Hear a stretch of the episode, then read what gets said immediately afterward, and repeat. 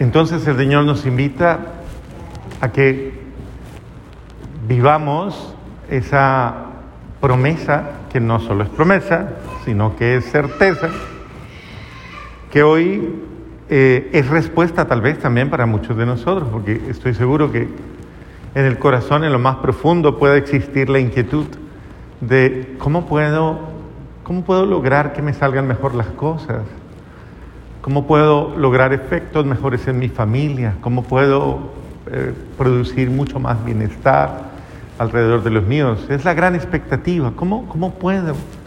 ¿Cómo puedo yo alcanzar gracias de Dios? ¿Cómo puedo alcanzar yo bendiciones de Dios? Y además no solamente eso, sino las necesito, o sea, necesito esa acción amorosa, providente, mi hogar lo necesita, mi familia lo necesita.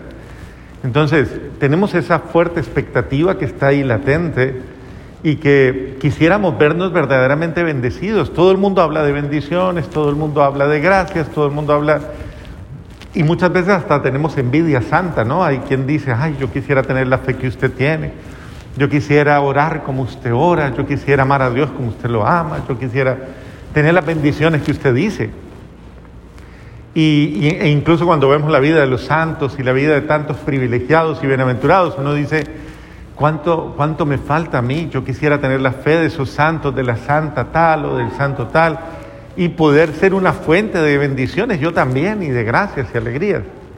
Pues hoy día un evangelio como este, como el del día de hoy, nos está aclarando precisamente eso, nos está diciendo y nos está dando la luz para que nosotros podamos comprender cuál es la clave para alcanzar todas esas gracias y todas esas bendiciones. Y no es complicado, créanme que no es complicado. Lo que pasa es que, claro, esto implica que de ahora en adelante nosotros tengamos ciertas prioridades, cosas que hasta entonces no eran prioritarias para nosotros. Y una, y una de las cosas que hay que hacer para tener prioritariamente, poner prioridades en mi vida, es precisamente poner a Jesús en mí, en mi verdadero camino. En estos días leíamos el Evangelio de Yo soy el camino. Muy bien. Si yo no voy por esa ruta, si yo no pongo al Señor como verdaderamente mi orientación, mi camino, si yo no me refiero a Él y si yo no me identifico con Él y si yo no lo pongo a Él como mi prioridad y no lo involucro de una manera humilde y sencilla en mi vida, si no lo invito a participar, pues obviamente Dios me respeta y no va a poder participarse a mí como Él lo quiere. Entonces, qué importante es tener una vida, una vida que yo no le niego a Dios, una vida compartida, una vida participada. Es decir, Dios hace parte de mi vida, yo hago parte de la vida de Dios. Entonces, eso no es complicado, pero quiere decir que yo Debo de ahora en adelante dejar de vivir en mí mismo, en torno a mí mismo, en torno a mi yo, a mi ego, a mis problemas, a mis sufrimientos, a mis penas, a mis conflictos, a mis dificultades, a mis vanidades, a, mí, a, mis, a todas esas cositas, y discúlpenme que lo diga así, pero es que, perdóneme, pero a veces somos muy cositeros, demasiado cositeros. ¿Sabe qué es una persona cositera? ¿No? Esa que se enreda en cositas, cositas. O sea, en, tontaditas. Pregúntele al de al lado que si es cositero, como dice el cura. Dígale, ¿usted es cositero? O sea, se enreda con todo, se enreda fácil con todo. Es decir, complicaditos. Usted pregúntele al de al lado ahora sí, dígale, ahora sí ya entendí lo que el padre dice, dígale, ¿usted es complicado? Y mírele la cara que pone.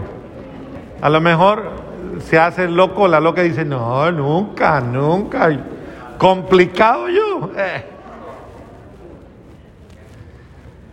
Entonces la gente que tiene esa costumbre se enreda demasiado y para poder, para poder entrar en esa bendición, tiene que salir de sí mismo. Por eso el Señor fue tan claro cuando dijo, el que quiera ser mi discípulo, niéguese a sí mismo, tome su cruz o sea, deje de lamentarse, deje de andar renegando de su vida, tome su cruz, asúmala y síganme. Y el síganme está expresado y claramente en cumpla los mandamientos, viva la voluntad de Dios, configure su vida con lo que Dios le está invitando a hacer, créale a Dios y comience a vivir según Dios le invita a hacer y a vivir. Esto es muy importante porque, porque Dios te respeta, te ha dado la libertad, te ha dado la voluntad, pero te está invitando a ir más allá. Perdón. Te está invitando a tener una vida superior, una vida mejor, y de hecho te la mereces. Y te puedes quedar mirando ahí el, el escenario o puedes asumirlo, o te puedes quedar lamentándote. Mucha gente por miedo no toma ciertas decisiones. ¿Miedo a qué? No sé, a, ver, a veces, por ejemplo, hay gente que le tiene miedo a vivir su fe de una manera más profunda. Entonces, eh, se contenta con la misa de domingo. Solo con la misa de domingo. Yo ya cumplí, ya fui a misa el domingo. Y entre semana les duele ir a misa entre semana, les duele. No, pero es que yo soy, yo, yo ya cumplí con la misa del domingo. Claro, usted es una persona de lo mínimo, de lo mínimo, por eso no se le da lo más. Por eso siempre tendrá lo mínimo. Entonces, eh, le da pereza o le da yo no sé cuántas cosas orar durante el día. Entonces le da pereza rezar el rosario o le da pereza hacer una oración personal o le da pereza tener un momento de silencio, de intimidad con Dios, o lo que sea. No tiene disposición para estar un poco más impregnado en la presencia de Dios, para exponerse a la mirada amorosa de Dios, para contemplarlo un ratito durante el día, durante la tarde, durante la noche. No sé, regálenle un rato a Dios. ¿Cuánto tiempo le regala usted a un celular o a una tableta mirándolo a un televisor? ¿Cuánto tiempo del día? Muy bien. Regálesle ese tiempo a Dios, regálele algo de ese tiempo, algo, al menos algo de ese tiempo. dígale, ok, Señor, voy a estar aquí a tu lado, en tu presencia, y aquí me expongo y expongo mi vida y te miro, te contemplo y dejo que tú me contemples y te entrego mis angustias, mis penas, mis miedos. Y aquí estoy, Señor, ayúdame. ¿Cuánto le cobrará eso? ¿Diez minutos? No sé. ¿Y por qué usted no tiene una vida mejor? Porque a usted le falta vida espiritual. Usted es una persona que es demasiado superficial, usted no tiene espiritualidad, usted no ahonda un poco más, usted no se sumerge en la vida espiritual. Entonces, no pida más si usted no da. Mejor dicho, usted tiene la vida que se merece. Así de sencillo. Si quiere más, ofrezca más, entregue más, invierta más. ¿Cómo quiere usted crecer en la vida espiritual si usted no lee la palabra de Dios? Nunca. ¿Cuándo? No, yo sí leo los cinco minutos, Padre, yo leo el no sé qué. Yo leo allá el librito del Evangelio y voy y tal. Bueno, sí, pero ¿y por qué se contenta con eso? ¿Por qué no lee verdaderamente? ¿Por qué no se deja llevar por la historia? ¿Por qué no profundiza? ¿Cuántas novelas se ve usted al día? O seriados, de esos seriados modernos. ¿Cuántos? ¿Cuántos se ve usted? Bueno, ¿por qué no le dedica un rato y de pronto se pone a leer la palabra de Dios y deja que esa palabra ahonde en usted y produzca en usted y obre en usted?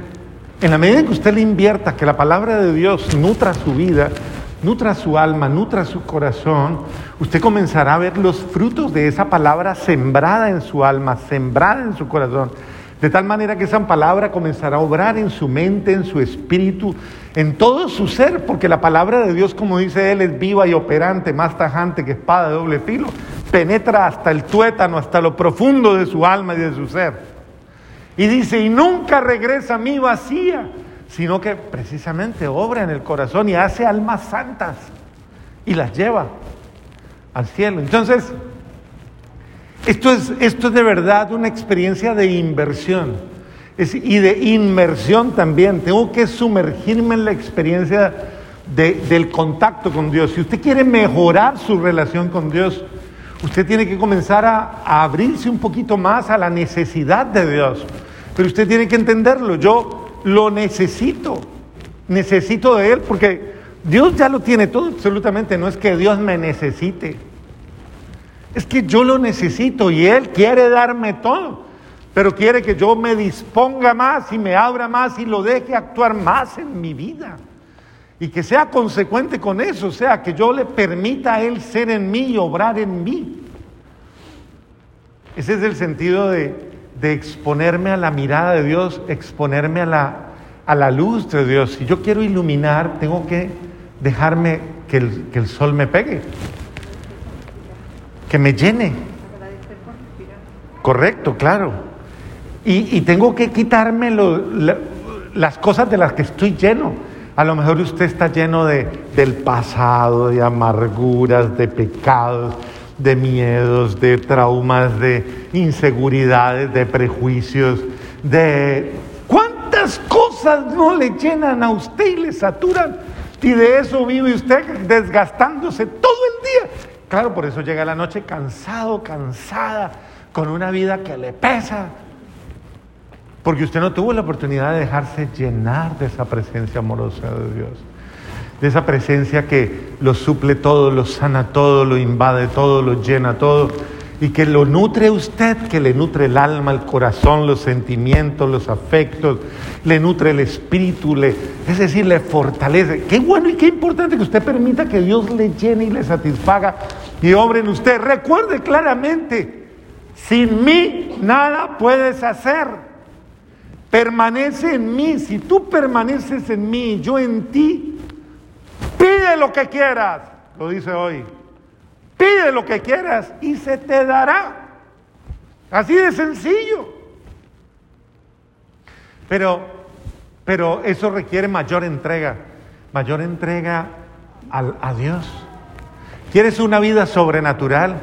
¿Quieres una vida cualificada, una vida de verdad llena de bendiciones, donde los milagros vayan sucediendo así, seguido, seguido, seguido, seguido?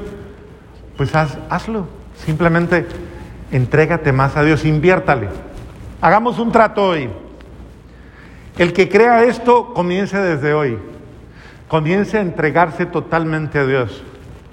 Y hablamos en un mes. Y hablamos y evaluamos en un mes qué ha pasado, pero hágalo de verdad. Comienza a vivir la Eucaristía diaria. Comienza a confesarse frecuentemente. Comienza a hacer oración personal y con su familia. Comienza a leer la palabra de Dios. Comienza a dejar que Dios actúe en su ser. Léala, léala y guíese solo por eso. Y como dice él, no amo de palabra, sino de obra. Y en verdad, hágalo con corazón sincero. Compenétrese con este estilo de vida. Vívala sinceramente. Sea honesto, honesta en su manera de vivir.